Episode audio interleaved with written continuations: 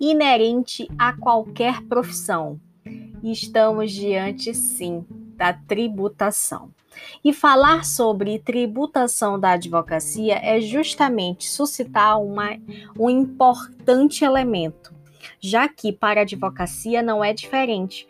Como uma profissão da qual confere receita ao profissional, é natural que com que o mesmo seja tributado sobre os seus honorários, recaindo aí o dever de contribuir com o recolhimento dos tributos. E sobre isso, nós estamos aqui para distinguir qual a tributação que incide para aquele advogado que trabalha de forma autônomo, para aquele advogado que trabalha na forma de associado a determinados escritórios e também aqueles escritórios, a tributação que vai incidir sobre os escritórios de advocacia, não esquecendo, é claro, de contemplar a tributação que os sócios, é isso mesmo que você ouviu, porque nós estamos aqui falando sobre toda toda espécie de todas as espécies que vão incidir sobre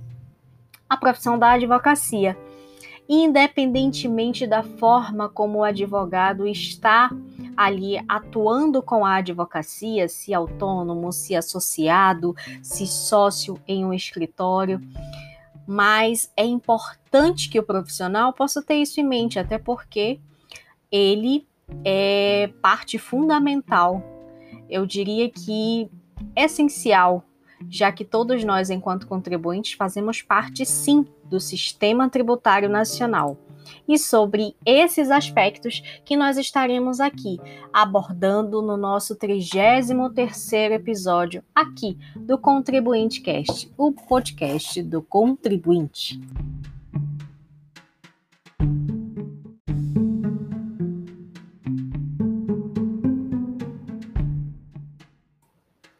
Agora, se você ficou interessado sobre esse tema que nós estamos propondo aqui no 33º episódio em comemoração ao Dia do Advogado, é bom que eu te esclareça que existe riscos e possíveis implicações do não recolhimento dos tributos.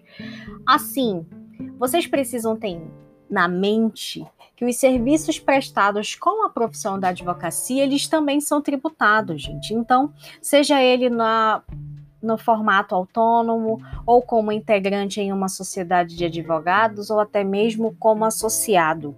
É importante ter frisar que o não recolhimento dos tributos, ele pode levar a uma série de consequências bem desagradáveis, viu?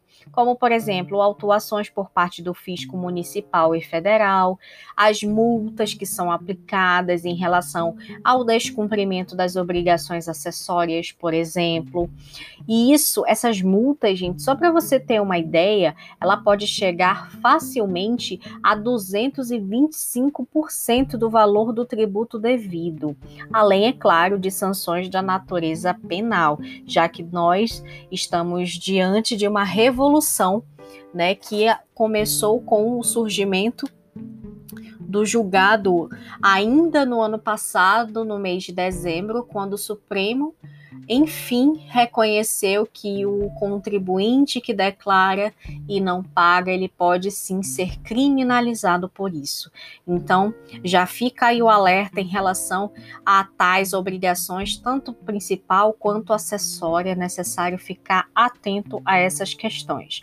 Mas sem mais delongas, vamos iniciar agora e te informar qual a tributação que incide para aquele advogado que trabalha de forma autônoma. Sabemos que, e eu posso aqui te esclarecer, que boa parte dos advogados que já iniciam na advocacia, eles trabalham de forma autônoma. Porém, pouquíssimos, gente, conhecem realmente como, quais são as formas e como ele vai estar sujeito àquela tributação e só vem é, realmente só se só observam o quão estavam fazendo de forma equivocada quando infelizmente são a a eles imposto penalidades, como a propriamente dita a multa que eu falei aqui para vocês. Então, é, quando a gente fala sobre tributação do advogado autônomo, pouquíssimos colegas sabem como funciona, sabe? Então, antes de tudo, é preciso te esclarecer que o profissional autônomo é aquele que fornece o seu próprio trabalho, sabe? É, com auxílio de no máximo duas pessoas, mas totalmente sem vínculo empregatício. E a gente também fala que o profissional autônomo é aquele que não está ligado é, diretamente a escritórios, vinculado a escritórios. Ele é o gestor, ele é o senhor da sua profissão.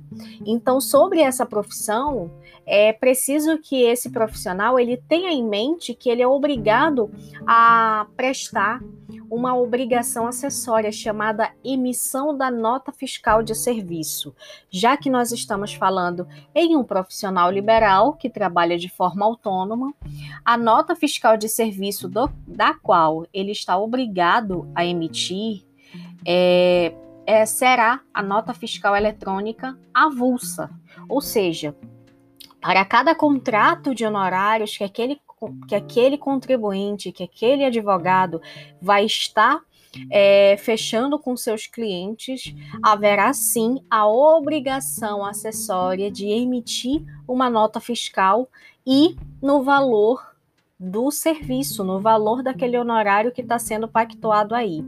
Agora, muito importante, e aqui eu já friso, é sobre a questão da forma de honorários, como implica na questão da emissão propriamente dito da nota fiscal é, avulsa, sabe?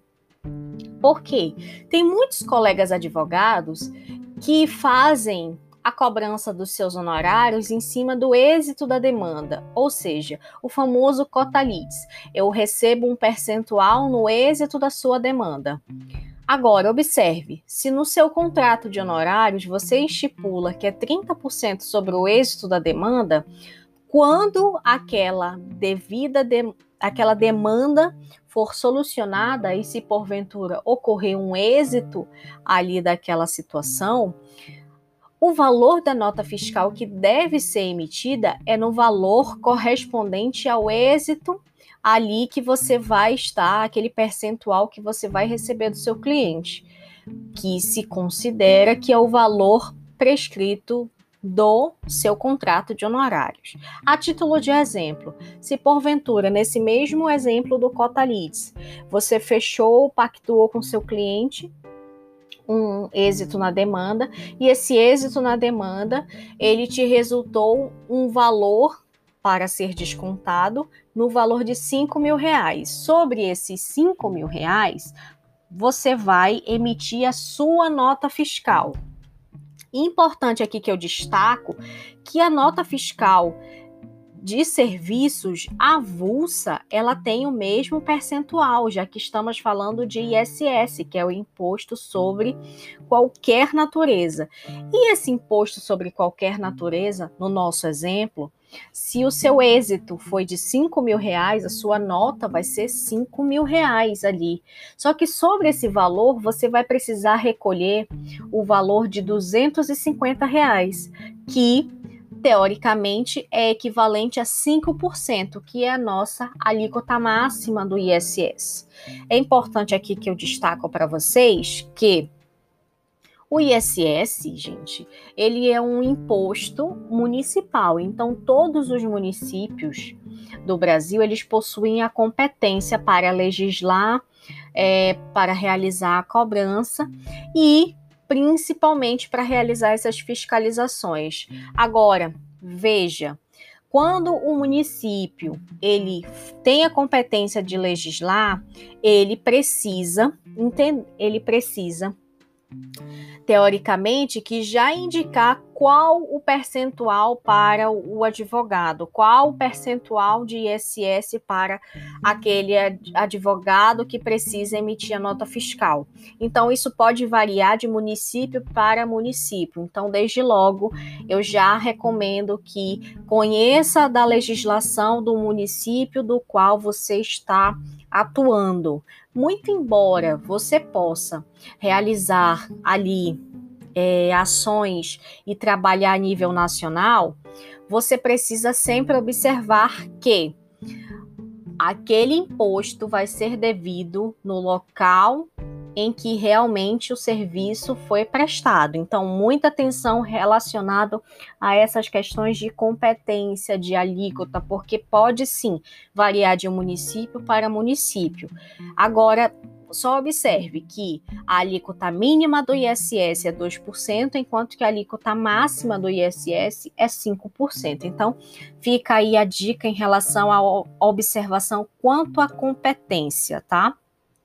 Importante aqui que eu destaco para vocês que muitos colegas eles não é, eles não sabem dessa obrigatoriedade. Contudo, já fica aí a dica que na Lei Complementar 116 de 2003, essa existe uma obrigatoriedade da emissão do, advogado, do advogado emitir a nota fiscal eletrônica de serviço. Por quê? Porque nós estamos ali de forma expressa na lista anexa, que inclui o serviço da advocacia da advocacia ali, logo no item 17. Então, preste bem atenção relacionado a essas questões é, propriamente dito do é, advogado. Agora é muito importante, e eu aqui eu já declaro para vocês que existe sobre ISS algo muito importante que deve ser visto, que é a questão do recolhimento se o ISS ele vai ser de uma alíquota variável que é a que a gente comentou aqui, que pode chegar até 5%, dependendo ali do que o município é, vá declarar em relação ao município que você estiver prestando aquele serviço. Tá? Agora existe também uma possibilidade daquele advogado é, de através de um cadastro que ele realiza na prefeitura, tá? É, de fazer esses recolhimentos do ISS de forma fixa e anual. Então, para que aquele advogado possa aderir ao regime fixo anual, o profissional ele precisa realizar um enquadramento antes de iniciar as suas atividades profissionais. Então, fica aqui o alerta tá? Se você pretende iniciar as suas atividades profissionais, já fique atento a essas questões de enquadramento para que você possa pagar o ISS fixo e anual, não tendo aí uma variação entre cada serviço que você presta, você precisa recolher o ISS sobre cada serviço. É muito mais vantajoso para você, profissional autônomo, recolher esse ISS de forma fixa e anual. Então, preste atenção em relação às questões legislativas do estado, do município em que você estiver prestando seus serviços. Agora, é muito importante também que quando nós falamos em cadastro, o enquadramento, é necessário que o advogado ele se dirija ao posto da prefeitura, tá? E leve aí o seu requerimento, preencha um requerimento de serviço, anexe a carteira de identidade, anexe o seu CPF, anexe também a cópia da sua OAB, isso é muito importante e, além de tudo, é, realize o pagamento da taxa. É uma taxa de expediente, tá? É, que é cobrada sobre esse serviço de cadastro. Então, você necessariamente você precisará se cadastrar na prefeitura para que realize é, tanto a emissão de nota fiscal avulsa quanto é propriamente dito é, o seu cadastro como profissional autônomo para recolher o ISS de forma fixa e anual, tá? Sobre ISS, aqui o que eu tenho para falar é relacionado a isso, em relação ao advogado autônomo. Agora a gente precisa é, frisar quanto aos tributos federais. E eu inicio desde logo com a famosa contribuição social destinada ao INSS tá? Essa é uma contribuição de cunho previdenciária, tá? É, o advogado autônomo, gente, ele é considerado por lei um contribuinte individual, Então já fica aí a dica, tá? Por quê? Porque o profissional autônomo, ele deve pagar contribuição social ao INSS, ele deve pagar o imposto de renda pessoa física, e aí nós vamos estar aqui esmiuçando como cada profissional vai realizar esses recolhimentos. Quanto ao INSS, já que estamos diante aqui de um advogado autônomo, que é considerado como contribuinte individual, ele precisa entender como funciona a questão das alíquotas. Por quê? Porque a, o INSS é, ele informa, todos os anos ele atualiza essa tabelinha. Então é uma tabelinha em que o advogado ele pode verificar ali a, o valor de cada parcela que ele vai estar ali contribuindo de forma facultativa. Lembre-se que aqui a gente está falando para os advogados autônomos, então a alíquota da contribuição dos segurados individuais, ela sempre vai ser determinada por uma lei. E a lei é a lei 8212 de 91 tá? Mais precisamente no seu artigo 21. E essa lei e o artigo ele traz que a alíquota da contribuição dos segurados ela é facultativa e será de 20% sobre o respectivo salário de contribuição. E esse salário de contribuição é justamente os honorários daquele advogado autônomo. Ou seja, se porventura no mês de junho aquele advogado autônomo ele recebeu a título de honorários, tá? 3 mil reais. No mês de julho, 15 mil reais. E no mês de agosto, 20 mil reais. Entenda que aquela alíquota é necessário que o advogado autônomo verifique a tabela que o de, é demonstrada através da Lei 8.212, tá? Para que ele observe o percentual da alíquota e, teoricamente, o valor que ele deve recolher a título de contribuição social. Eu lembro aqui que todos os limites do salário de contribuição, eles estão estabelecidos por meio de uma portaria interministerial, ou seja, é necessário observar como fica o cálculo do INSS? Agora, importante, tá? O cálculo do INSS, gente, ele somente ele tem como base de reajuste, reajuste, desculpa, 4,48% sobre a aposentadoria.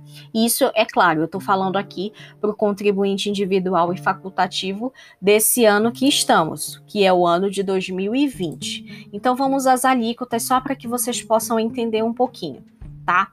Em relação a um salário de contribuição de até R$ 1.045, a alíquota se for 5%, ela não dá direito à aposentadoria por tempo de contribuição.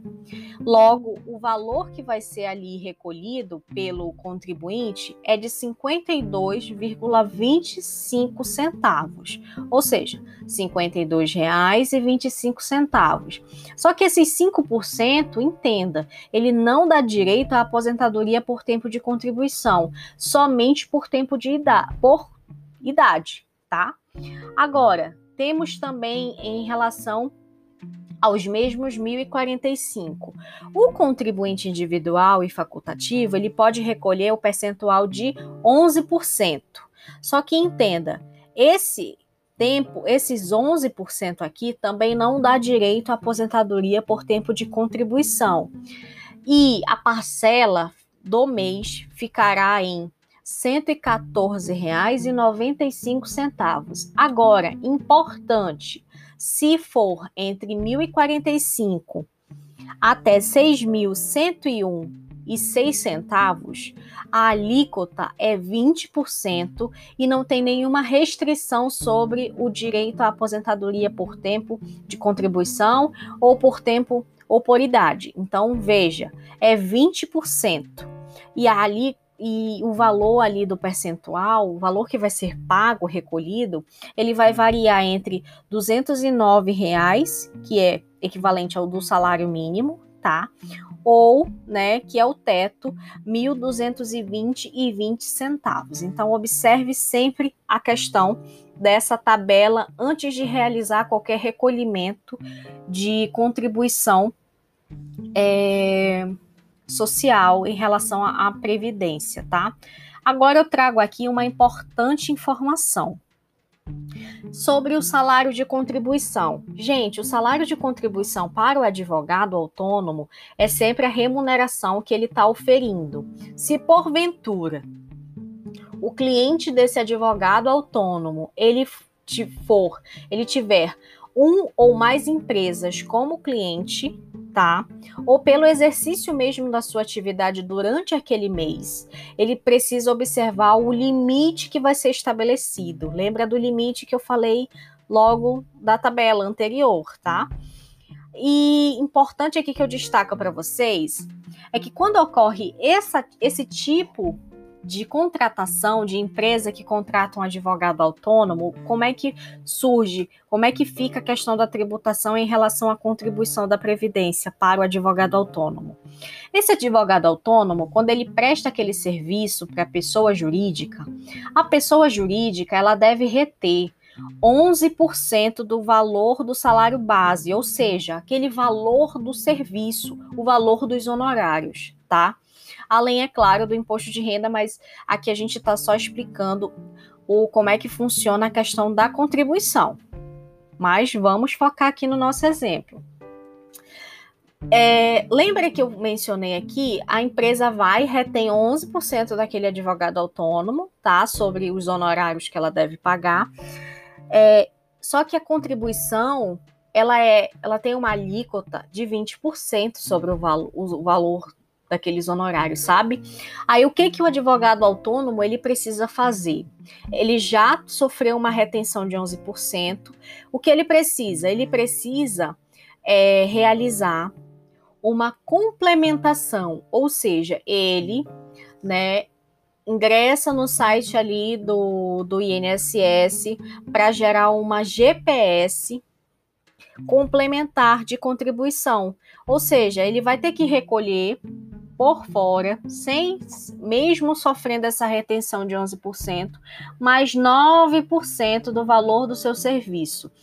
Em ambos os casos que a gente está mencionando aqui, é necessário que seja observado o valor máximo do salário de contribuição. Então, muita atenção em relação a essas questões, tá?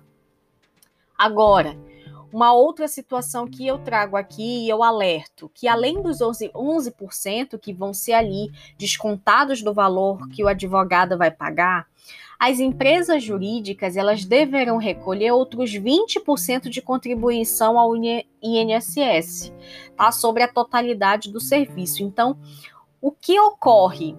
Ocorre que na prática, gente, muitas empresas elas não costumam realizar a contratação de advogado autônomo. Muito pelo contrário. Por quê? Porque isso está onerando, teoricamente, a empresa. Elas preferem contratar escritórios. Por quê? Porque de pessoa jurídica para pessoa jurídica é uma tributação totalmente diferente do que a gente está mencionando aqui. Então, é, só para que fique claro, além desses 11% que eles estão retendo do valor que vai ser pago ao advogado, todas as pessoas jurídicas, elas recolhem outros 20%. Tá? Então, é por isso que a contratação de profissionais autônomos é consideravelmente onerosa para as empresas, tá? Então, fica só atenta a essas questões de alíquotas, tá? Principalmente sobre o salário base. Agora que nós já começamos a tecer comentários sobre os tributos federais, é claro que a gente não podia deixar de falar dele, né? O imposto de renda pessoa física, já que nós estamos falando aqui de um profissional autônomo. Gente, muito importante. Todo advogado autônomo, ele deve pagar o imposto de renda que ele está sujeito a uma alíquota que varia de 0% até 27,5%. Agora, entenda, a nossa tabela do imposto de renda é uma tabela que é progressiva, só que ela não, não tem alteração né? Desde 2015. Então, é necessário que o advogado autônomo verifique a questão da progressividade, a tabela, a progressividade daquela tabela, tá? Por quê? Porque ele pode ali, se ele estiver é, realizando recolhimentos no carnê-leão, ele precisa desde logo entender o que ele vai ali é, tá deduzindo do seu imposto de renda, tá? Então, para isso é necessário que ele sempre fique atento à questão da tabela, que pode ser facilmente é, visualizada no site da Receita Federal. Importante, tá? Que o advogado autônomo ele contabilize todas as suas receitas e todas as suas despesas, como se fosse um livro caixa, tá? E isso acontece, gente, nós sempre indicamos o Carnê-Leão. No Carnê-Leão é um livro caixa que você inclui todas as suas receitas e todas as suas despesas todos esses recebimentos de pessoas físicas, gente, eles estão sim sujeitos ao recolhimento do imposto de renda mensal, tá? E quando a gente fala que é um recolhimento mensal, se torna necessário e indispensável que aquele profissional faça a adoção do livro caixa através do carnê-leão. Então, é, só para que vocês possam entender como é que funciona essa questão de retenção, tá? E aqui eu volto naquele exemplo de pessoa jurídica contratando um, um, advogado autônomo. As pessoas jurídicas, gente, que quando efetuam aqueles pagamentos para o profissional, para o advogado autônomo, elas estão obrigadas a reter na fonte o imposto de renda, a contribuição do INSS e ainda, se for o caso, o ISS, tá? Agora, tá, todos esses rendimentos, gente, eles estão, né, é, sujeitos à retenção na fonte, mas eles não incorporam de forma alguma base de cálculo do imposto que é devido, tá? Ou seja, eles não incorporam a base de cálculo do carnê-leão. Só para que vocês possam entender. Isso aí vai ser usado é, quando o contribuinte, aquele advogado autônomo ele for realizar sua declaração de ajuste anual. Então, para facilitar a vida, a Receita Federal ela disponibilizou no seu site, você consegue baixar o Carnê-Leão, o programa do Carnê-Leão, que ele é atualizado todos os anos. É necessário que todo ano seja você ingresse no acesse o portal da Receita Federal e baixe lá o programa do Carnê-Leão, tá? Como é que funciona é, esse programa, tá? O cálculo, gente, depois que você alimenta o programa, o cálculo ele é automático. Então vai surgir é, um cálculo realizado sobre as deduções dos valores que você já pagou, como por exemplo, os valores que você pagou dos seus estagiários, os valores que você pagou em relação ao propriamente dito aluguel, é, as despesas médicas, se você tem, por, porventura, a adesão de um plano de saúde, né? Então, tudo isso você inclui e alimenta o programa. E o programa, ele realiza aquele cálculo automático dessas deduções, tá? É, existe também uma outra vantagem no sistema, que é justamente uma possibilidade de lançamento das receitas e despesas de mês a mês. Então você consegue acompanhar um histórico que vai justamente te auxiliar para que você possa realizar um planejamento tributário para o ano seguinte. Então, já fica aí a dica sobre o carnê-leão, né?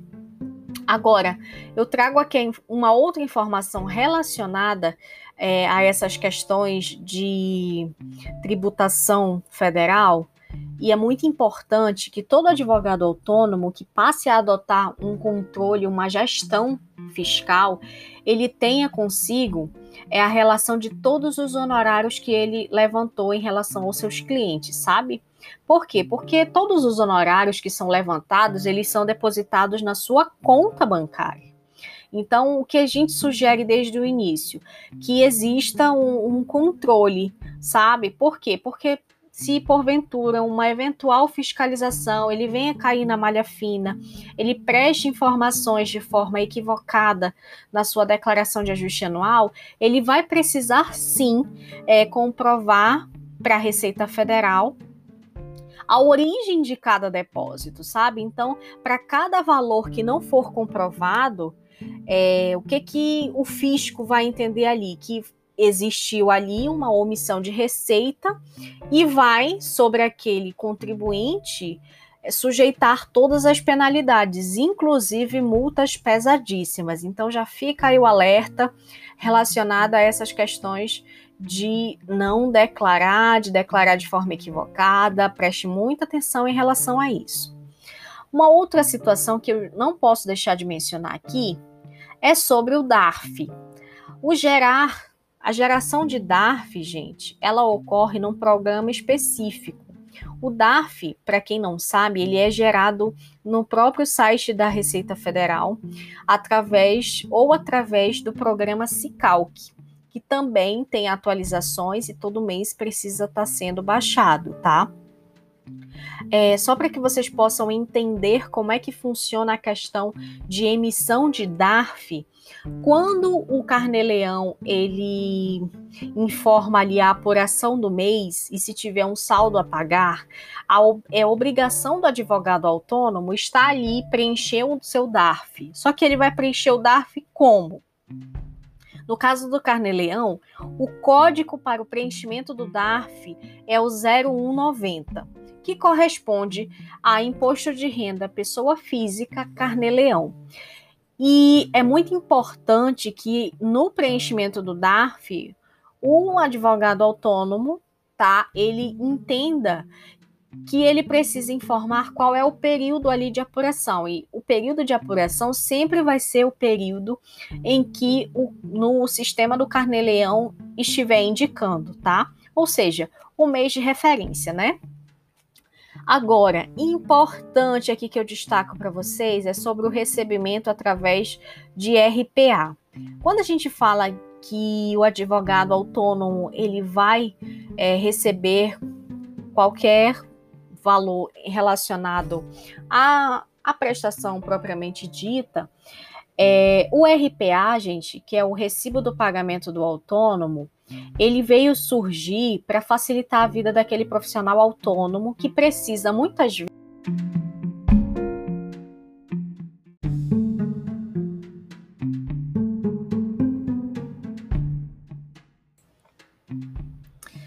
Precisa, gente, muitas vezes comprovar uma renda, por, por exemplo. Né? Então, através desses recibos de pagamento, o autônomo ele tem como fazer a comprovação do que efetivamente é a sua vida financeira em relação à sua profissão, né? E aqui o que a gente sempre traz uma informação e que é muito importante e relevante, tá?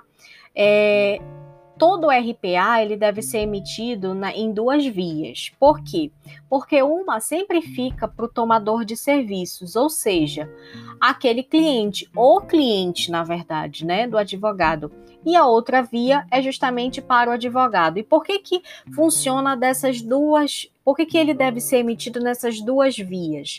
Porque quando chegar a época da declaração de ajuste anual, tanto o tomador de serviço quanto o advogado, tá? Eles vão precisar realizar a declaração.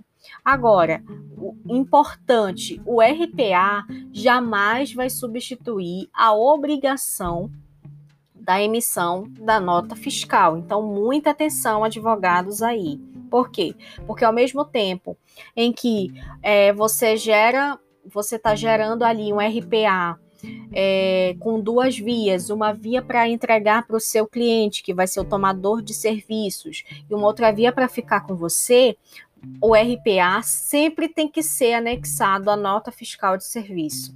E em relação ao salário base, gente, o salário base que vai constar no RPA é o valor bruto dos serviços contratados, ou seja, Ali não tem nada, não tem nenhuma uma retenção ainda, não tem nenhuma informação sobre retenção de imposto de renda, sobre a retenção da contribuição do INSS, nada, é o valor bruto, certo? Agora que nós já finalizamos como funciona a questão da tributação do advogado autônomo, é necessário que a gente também supere e passemos a falar sobre o advogado associado. A figura do advogado associado, gente, ele não pode ser é, jamais confundido como, confundido como sócio do escritório. Por quê? Porque esse não recebe, o associado, gente, ele não recebe distribuição de lucros referentes àquela sociedade de advogados, tá? Eu trago aqui uma informação e que eu vou informá-los e que eu vou esmiuçar muito mais daqui a pouco. Mas o advogado associado, ele não pode ser considerado o sócio, por exemplo, de serviço, né? Então, é necessário que sejam observadas algumas regras que são estabelecidas para o advogado associado, como por exemplo, deve existir um contrato entre o escritório e o advogado associado, para que nesse contrato possam estar ali sendo indicadas todas as suas participações em honorários, é, como vai ser as formas de execução de honorários em relação ao possível inadimplemento do cliente, né? Então, tudo tem que ser levado em conta, tá? Uma outra coisa muito importante, e aqui eu já trago a questão relacionada à tributação propriamente dita, que é sobre a contribuição previdenciária e o imposto de renda. Gente, o advogado associado, ele é considerado um prestador de serviço autônomo. Então, já que a gente já está sabendo como funciona a tributação inerente ao advogado autônomo, os valores que vão ser pagos ao advogado associado, gente, é teoricamente a tributação vai ser totalmente semelhante a isso, sabe? E aqui a gente faz uma um traz um exemplo para que você possa entender como funciona na prática, se você for advogado associado ou conhecer um advogado associado. Digamos que existe aí uma um contrato de honorários em que aquele advogado associado ele logrou êxito no valor de dois mil reais. Sobre esses dois mil reais, a sociedade né, de advocacia ela vai precisar estar ali recolhendo em favor daquele é, advogado associado o equivalente a 20% de INSS, ou seja, 400 reais vai ser ali é, devido àquela sociedade de advogados que tem um advogado associado. Agora, para o advogado associado, o advogado associado ele vai sofrer uma retenção de 11%, o que é, vai ser equivalente a 220 reais. E ainda ele vai sofrer uma retenção de imposto de renda pessoa física na fonte. Então, conforme aquela a tabela do imposto de renda, essa alíquota ela pode variar entre 7,5% a 27,5%, sabe? Ficando aí num, numa retenção equivalente a 21,1 centavo. Então, dessa forma, só para que vocês possam entender, o advogado associado ele vai receber o valor líquido de R$ 1.758,99. Por quê? Porque isso é o valor líquido do valor bruto que antes era R$ 2.000. Aí era R$ 2.000, só que teve uma retenção de 11% a título de contribuição do INSS e teve também a retenção do imposto de renda. Logo aí a gente tem uma subtração é, que totaliza R$ 1.758,99. Pelo exemplo, você com você já de pronto entende que o valor que aquele advogado associado não vai ser mil reais que ele vai receber, vai ser descontado o INSS e o imposto de renda, tá? Agora, uma outra coisa, para a sociedade de advogados que está ali, tem aquele advogado associado, ela vai ter um custo de R$ 2.400. Por quê?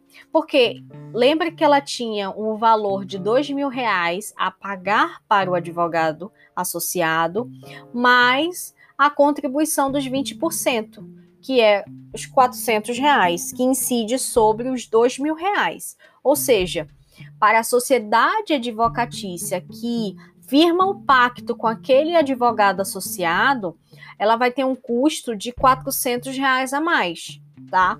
Lembrando que o que a sociedade de advogados paga nunca vai ser igual ao que, de fato, o advogado associado ali está recebendo.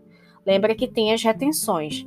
Então, com esse exemplo, você já percebe que o advogado associado é aquele que tem é, um escritório de advocacia é, relacionado de forma formalizada, sabe? Ele é vinculado a um escritório, só que ele não é o sócio e também não é o funcionário daquele escritório, porque não, não tem propriamente dito o registro na CTPS. Agora entenda, tem muitos advogados, tem muitos escritórios de advocacia que também é, eles fazem a contratação dos seus advogados associados por meio da CTPS. E como é que vai ocorrer a tributação dessa forma? É, a gente está lidando, se for um contrato é, vinculado à carteira de trabalho daquele advogado, aquele advogado ele passa a ser o empregado daquele escritório. Se ele passa a ser o empregado daquele escritório, muito provavelmente vai incidir, é, vai, vão ocorrer outras retenções, como por exemplo, uma falta, como por exemplo, advertência. Então, são N situações que existem numa relação contratual a nível CLT. Então, observe que o nosso tema aqui é tributação que incide sobre a advocacia. Então, é, na, é justo que nós é, possamos aqui esclarecer tudo relacionado às, aos tributos que são inerentes à profissão da advocacia. Então, já fica aí o nosso alerta em relação às formas de contratação. Se você é um advogado associado de forma autônoma ou se você é um advogado associado na conforme os termos da CLT. Então já observe aí as diferenças. Agora, outra coisa muito importante sobre o advogado associado é que ele não sendo empregado do escritório, ele não goza de direitos. Por exemplo, direitos da relação de emprego. Ele não goza férias, por exemplo, tá? Ele não goza de décimo terceiro, por exemplo, tá? Então, logo, a gente tem aqui a ideia de que o advogado associado é a mesma coisa que um advogado autônomo. Tá? Agora, importante aqui que eu destaco para vocês é que esses estão sujeitos à retenção do imposto de renda na tabela progressiva. Então, observe sempre que vai ter uma retenção de 11% de INSS e observar a tabela progressiva do imposto de renda, tá? Agora, outra coisa importantíssima que eu jamais poderia deixar de mencionar é a questão do ISS para os profissionais é, associados, tá? O ISS, gente, ele vai variar a alíquota entre 2 a 5%. Então, a remuneração que vai ser paga ali pelo advogado associado, ele deve compor a base para o recolhimento do INSS patronal do escritório de advocacia. Ou seja, vai encarecer ali em 20%. Agora, quem é que vai ter a obrigação de emitir a nota fiscal para o serviço, de emitir ali é, aquele RPA para o cliente? Não vai ser já o advogado associado, muito pelo contrário, vai ser o escritório pelo qual aquele advogado associado está vinculado. Então, já fica aí a nossa última dica relacionada aos advogados associados.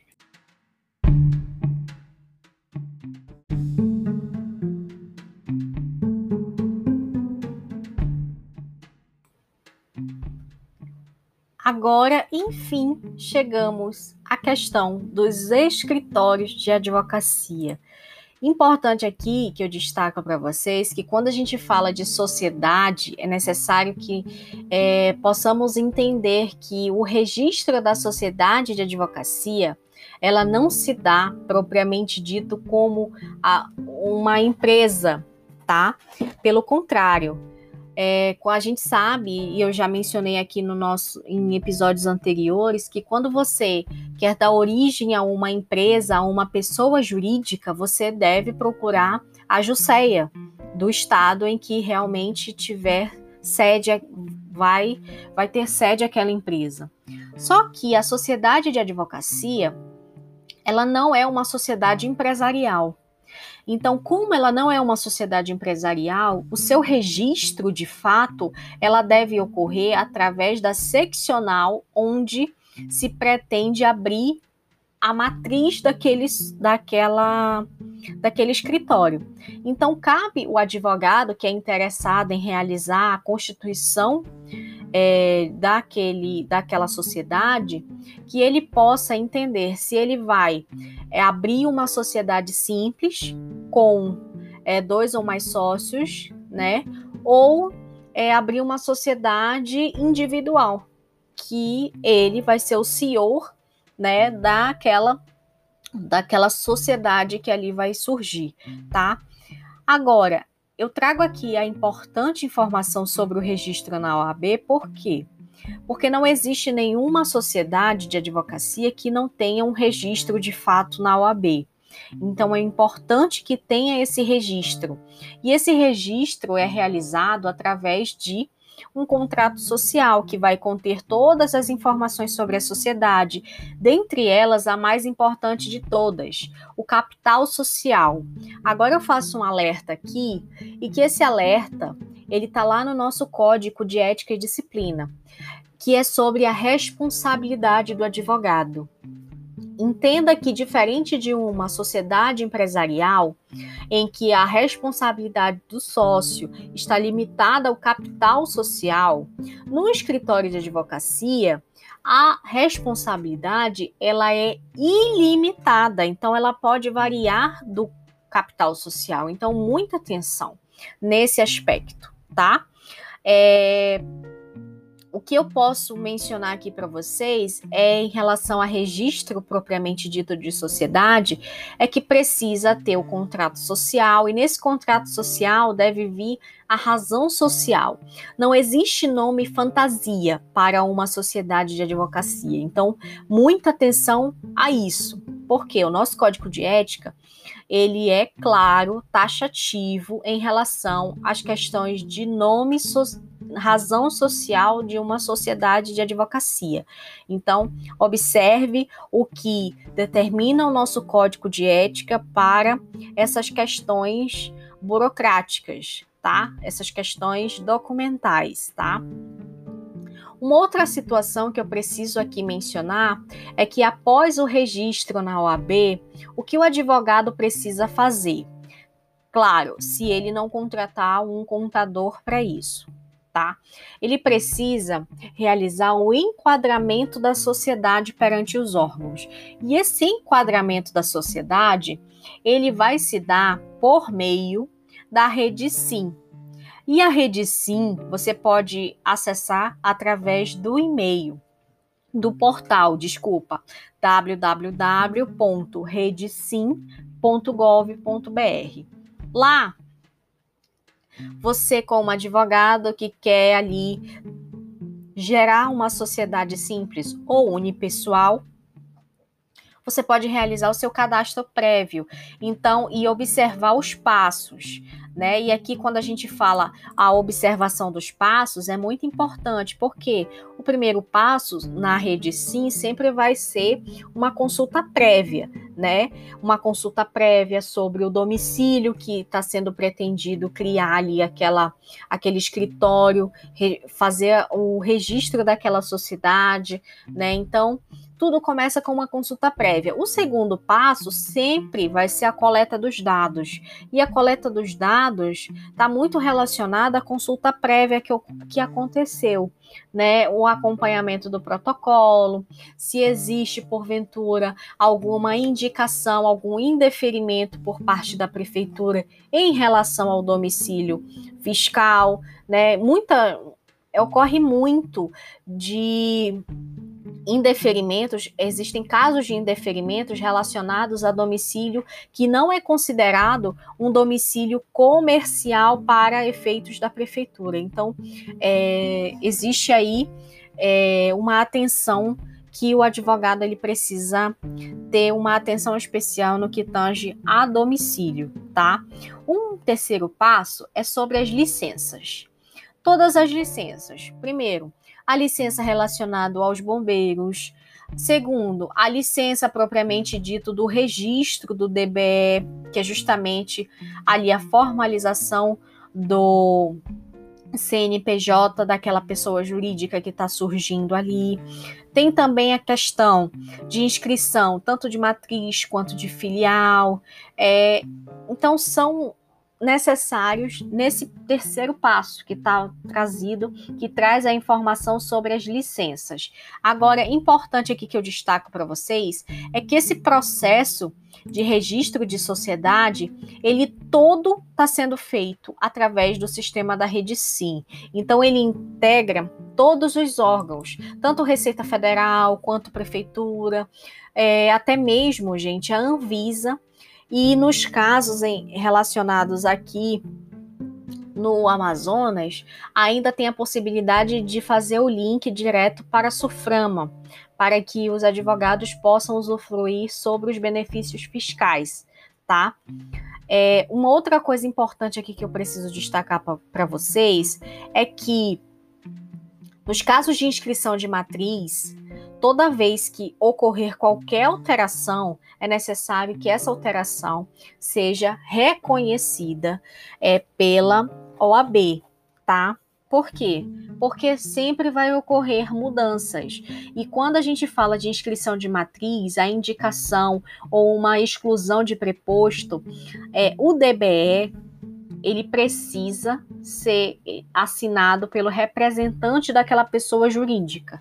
Então, já fica aí a dica que o DBE, que é o documento básico de entrada, ele vai ser o, documento de ato constitutivo do CNPJ daquela, daquela sociedade. Então, ele precisa ter a qualquer alteração que seja comunicada ao AB para que logo em seguida é, seja comunicado à rede sim e seja feita e sejam feitas todas as alterações, tá? Como eu falei para vocês, o, a rede sim ela está integrada a todos os órgãos, então basta que você tenha acesso à rede sim, é, realize todas as etapas para que, enfim, é, você possa ali é, dar origem à sua pessoa jurídica. Agora, quando a gente fala de uma sociedade que está ali é, constituída, é necessário que a gente observe também a questão da tributação, que incidirá sobre aquela sociedade simples de advocacia. Então, quando a gente fala sobre uma sociedade simples de advocacia, é claro que a gente já precisa citar a importância que é, vai ser necessário para que haja uma gestão e um controle tributário, como, por exemplo, é, a escolha do regime tributário. Escritório de advocacia ele vai precisar ali, ao passo em que ele está é, se formalizando, ele vai precisar ter o registro contábil, as suas, escritu as suas escriturações, e tudo isso deve ser registrado na OAB. Assim como as empresas elas precisam registrar na Juseia, todas as alterações precisam ser reconhecidas e registradas na OAB. Agora, quando a gente fala sobre obrigações e tributação de escritório, é necessário que a gente entenda que as sociedades elas também precisarão optar pelo seu regime de tributação e pode optar pelo simples, pode optar pelo lucro real, pode optar pelo lucro presumido e até mesmo o lucro arbitrado. Então, veja bem, Hoje em dia, a maioria das sociedades de advocacia, elas estão né, no Simples Nacional. Por quê? Porque é, um, é uma. Além de ser um regime diferenciado, é um avanço para os advogados poderem estar no Simples Nacional, tá? Agora, eles estão, todos nós estamos na no anexo 4 do Simples, ou seja, tendo aí uma incidência de 4,5% para a primeira faixa e 33% para a sexta faixa, isso do Simples Nacional. Caso você tenha alguma dúvida relacionada a essas faixas de tributação do Simples, a gente já recomenda que desde logo que você consulte a Lei Complementar 155 de 2016, mais propriamente dito no artigo 18, tá? Que você vai encontrar ali todas as faixas de tributação entre os anexos 1 a 5. Então, fica aí a dica de leitura para que você fique atento a essas questões. Como é que funciona a questão da tributação municipal para os escritórios de advocacia? É, escritório de advocacia, gente, ele pode fazer a opção pelo ISS fixo, para que ele possa pagar uma única vez no ano, tá? É, considerando sempre os critérios materiais e espaciais, tá? No âmbito do município. Então, é, quando a gente fala sobre é, administração pública municipal, a gente também já fala desde logo que é necessário que aquela sociedade de advocacia, aquele escritório, ele possua um cadastro perante a prefeitura para poder ali é, está sendo obrigado a emitir a nota fiscal, que nada mais é do que uma obrigação tributária acessória. Então, quando a gente fala isso, é justamente após o registro da sociedade na seccional da OAB, ele precisa é, ter o aval ali na rede SIM que ele já tem a sua inscrição municipal. A partir do momento em que ele já possui a inscrição municipal, é necessário que ele realize o que a gente chama de um complemento de cadastro. E esse complemento de cadastro, ele vai ser realizado né, ele, é, através de documentações que você leva até a prefeitura para que possa fazer ali o requerimento do pagamento do ISS no valor fixo, tá? Agora é importante, é, existe também é, uma informação que eu preciso falar para vocês que o ISS fixo ele é pago em função do número de profissionais que integram a sociedade. Então, se porventura o escritório de advocacia ele tem 20 advogados associados e todos eles ali estão trabalhando e gerando receita para o escritório através de honorários, né? É, ele precisa ser informado no cadastro prévio, tá? Por quê? Porque o ISS fixo, ele não é conforme a quantidade de serviço prestado. Pelo contrário, é pela quantidade arrecadada, tá? É, que também a gente sabe que não deve ser retida na fonte. Então, nessa linha aí de pensamento, a gente já tem como explicar aqui para vocês que a prestação dos serviços pelos sócios, o ISS, gente, ele vai ser devido sempre no município em que aquela sociedade estiver localizada, tá? e também cujo aquele valor deve ser pago conforme ali a norma que rege aquele município. Então fique atento a essas questões. Já em relação aos tributos federais, a gente faz aqui uma observação sobre o imposto de renda pessoa jurídica e a contribuição social sobre o lucro líquido. Por quê? Porque elas são incidentes sobre as sociedades de advogados e elas são calculadas de acordo com o regime de apuração do lucro, ou seja, no Simples Nacional tem que observar as faixas, no lucro presumido tem que observar sempre a questão de adicional do imposto de renda, que pode ser é, de 20% a mais. Né, a gente tem 15% de imposto de renda pessoa jurídica, mas se ultrapassar 20 mil no mês, tem um acréscimo de 10%, tá? Agora, Com a CSLL, 9%. Isso tudo, gente, é sobre a apuração do lucro, ou seja, ele pode ser real, pode ser presumido, pode ser arbitrado e até mesmo o simples, como a gente já falou aqui. Qual é a diferença em relação a esses tributos, a esses regimes e o simples nacional? O simples nacional não vai ser necessário uma apuração de cada tributo, sabe? De cada imposto, de cada contribuição. No simples, é gerada uma apuração única cujo que tem que dá origem a uma guia única. E nessa guia única vão estar presentes nove, oito espécies de tributos, tá? A gente destaca também que a contribuição sobre o lucro líquido, gente, ela integra, tá? É, de forma específica uma subespécie de uma contribuição social. Então, ao mesmo tempo em que a gente vai ter na tributação do escritório PIS e ACOFIS, a gente também vai ter a contribuição social sobre o lucro líquido, tá? Agora, é, em relação ao regime real, ao lucro real, tá? A apuração do imposto de renda à pessoa jurídica e a contribuição social sobre o lucro líquido, ela é um pouquinho complexo, porque não é possível analisar todos tá aqui numa, num único episódio. Então, a gente vai tentar esmiuçar aqui e resumir para que vocês possam entender.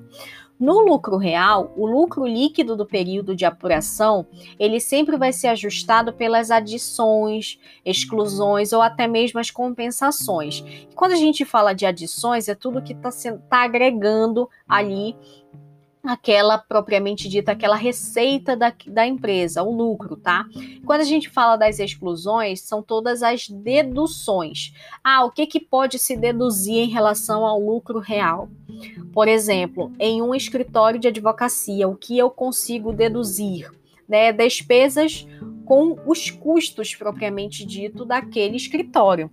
Despesas como energia pode ser deduzido, né? Então, tem outras situações que pode ocorrer uma dedução.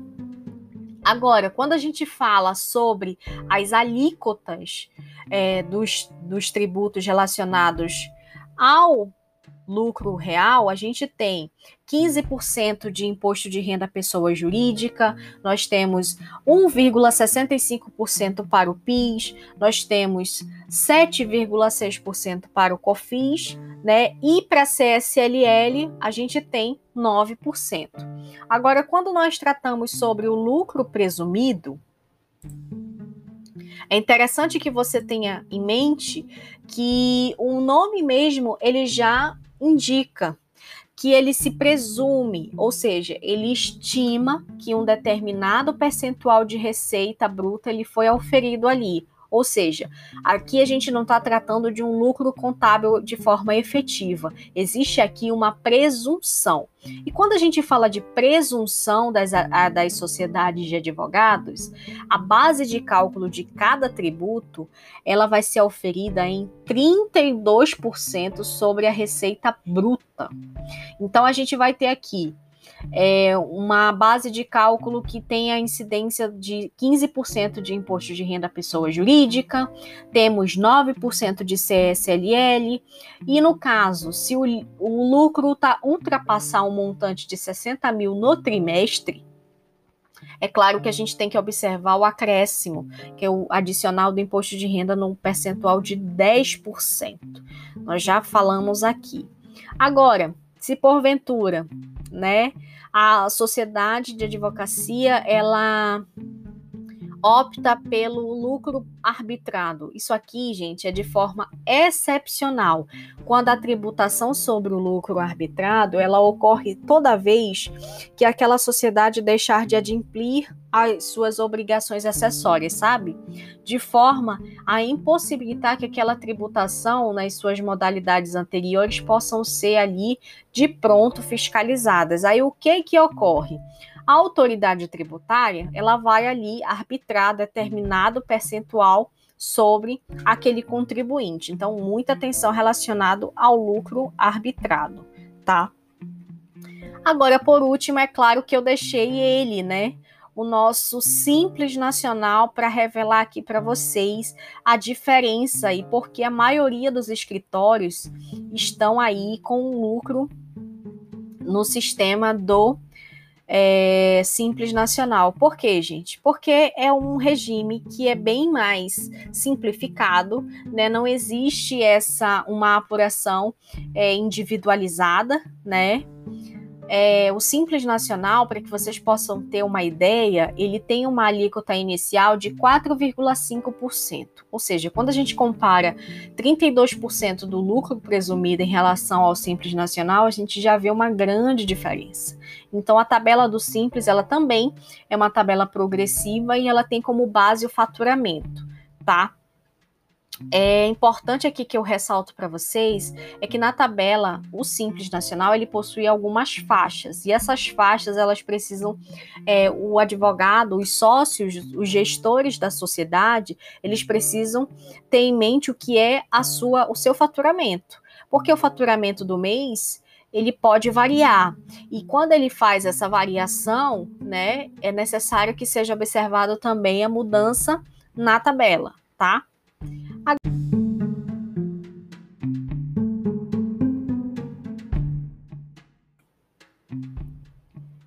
E já que nós falamos sobre a tributação das sociedades, né, de advocacia, é justo que nós que nós possamos aqui também esmiuçar como funciona a questão da tributação relacionada ao sócio em escritórios de advocacia. O artigo 39, gente, do nosso regulamento, nosso estatuto da OAB, ele prevê que a sociedade, ela pode, a sociedade de advogados é uma reunião com advogados sem fins de emprego, né? Então, quando fala é, sobre sociedade de advocacia, a gente sempre tem que frisar o que traz lá o artigo 39 do nosso Estatuto da Advocacia. Agora, só para que vocês possam entender como isso funciona, essa questão de sócios, né, a gente precisa é, definir o que é um sócio de capital e o que é um sócio de serviço. E para que a gente possa entender essa diferença, é justamente está relacionada à remuneração que aquele sócio vai passar a receber. E sobre essa remuneração, é claro, existe sim tributação, né? Então é muito a gente precisa sempre ficar atento, tá? A diferença básica está sempre na integralização do capital social, tá? Então, enquanto que os sócios de capital eles têm o dever de integralizar a sua parte no capital social é, de forma pecuniária ou não, porque a gente sabe que pode ocorrer uma integralização de capital social com, com valores que não necessariamente são em pecúnia, mas é, pode ser integralizado com um veículo, pode ser integralizado com um imóvel, enfim, são, são formas de integralização de capital. Enquanto que o sócio, propriamente dito de serviço, ele integraliza sua parte no capital através da continuidade do seu trabalho, é como se fosse é, um contrato, um sócio com uma exclusividade de trabalho naquela sociedade, sabe? E é, não pode ceder suas cotas a terceiro, o que é muito importante. Isso tem que estar, tá, é, isso tem que constar no contrato social. Agora, uma contrapartida, né? Sobre isso é que somente o sócio de capital ele tem o direito de receber é, os seus respectivos haveres, caso haja um desligamento de sociedade, diferente do sócio de serviço que não recebe nada tá? As cotas de serviços, elas são mensuradas apenas em quantidades, tá? E nunca em números reais, já que a gente não tem aqui um valor monetário para especificar o que seria o quantitativo daquele serviço. Então, dessa forma, é, é, eu já destaco para vocês que é muito importante deixar claro no contrato social qual a contribuição acerca daquele trabalho que vai ser ali é, conferido por aquele profissional que está ali a, adentrando aquela sociedade no na forma de sócio de serviço. E só para que vocês possam entender um pouquinho mais em relação a direitos e obrigações, o provimento número 169 de 2015 da OAB ele já prevê a a instituição de sócio de capital e sócio de serviço, como os dois tendo os mesmos direitos e obrigações, exceto, é claro, quando a gente fala de integralização de capital social, né?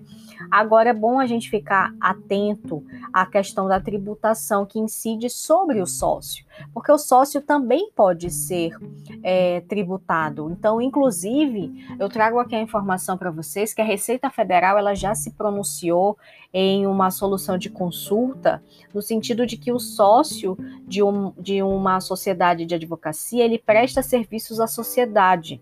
Tá? Então, como ele presta serviços à sociedade, teoricamente ele está obrigatória, ele é obrigatório, é, é obrigatório a ele discriminar a parcela do prolabore e a sua distribuição de lucro. Então, sobre essa sobre esse aspecto aí, o sócio ele terá que necessariamente é, ter uma natureza jurídica ali de prolabore para poder realizar ali, para poder incidir ali a contribuição do INSS. E já que a gente está falando de prolabore, não é? Vamos falar o que é prolabore. O prolabore, gente, é como se fosse um salário, sabe? Só que ao invés de ser destinado a um funcionário, ele é pago para um ou mais sócios daquela sociedade para exercer ali a função da administração, por exemplo, né? Da gestão em si. É, por exemplo, aqui é, a gente pode discriminar que Enquanto que um pode receber juros ou distribuição de lucro, o sócio administrador ele recebe pro labore, porque é um trabalho mensal. Né? A gente também sabe, é, tem também a questão é, dos sócios, que se tiverem dois gestores, forem dois sócios, os dois recebem pro labore. Agora, sobre esse pro labore, é bom que vocês entendam que vai incidir 20% relacionado à contribuição previdenciária e para a pessoa física 11%, ou seja, ainda tem a questão do imposto de renda retido na fonte, que no cálculo é sempre bom frisar bastante a tabela progressiva, que tem uma tabela máxima de 27,5%, tá? Agora, tem também a questão relacionada a juros do capital próprio, sabe? Aqueles juros. Então, os juros sobre capital próprio, os sócios que optam por essa forma de recebimento é, são os sócios ali, os sócios de capital. Então, os sócios de capital, eles podem sim é, optar por esse recebimento, né? Em, e o que vai incidir?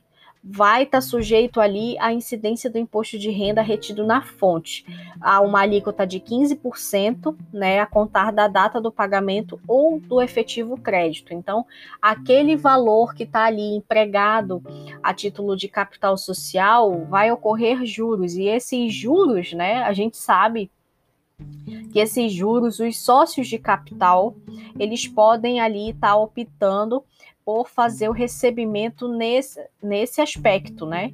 Por ser é, receber de forma é, que possa estar é, tá ali recebendo a título de juros de capital próprio. E sobre isso, é claro, tem sempre o planejamento tributário que o sócio ele precisa escolher se ele quer se ele quer ser remunerado via prolabore, se ele quer ser remunerado via juros de capital próprio ou ainda sobre os dividendos, né?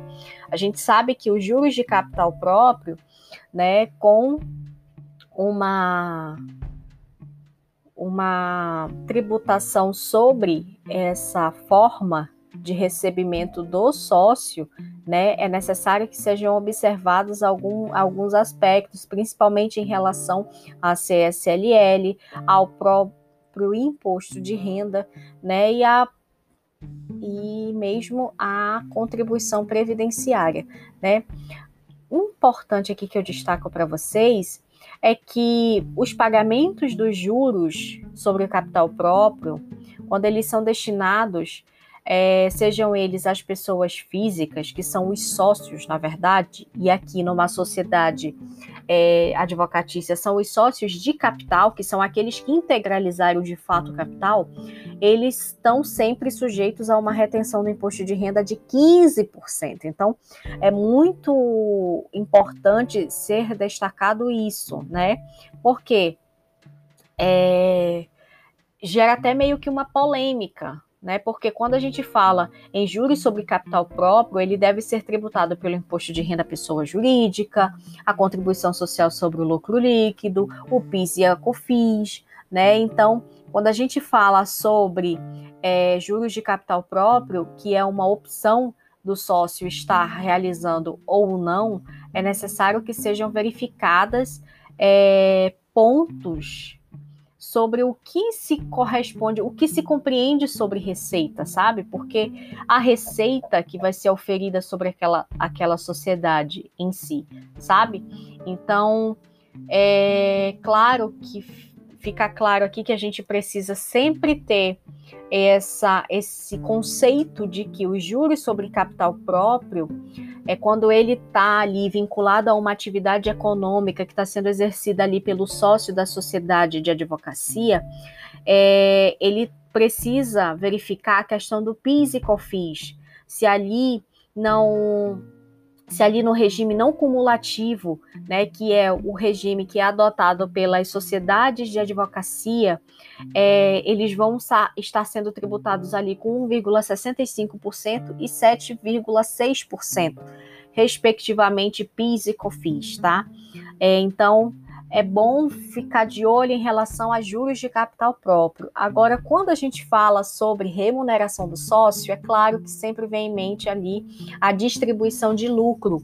E por força do nosso artigo 10 na Lei é, 9.249 de 95, o advogado ele passou a ter a prerrogativa de não pagar imposto de renda sobre os valores que ele recebe a título de distribuição de lucro.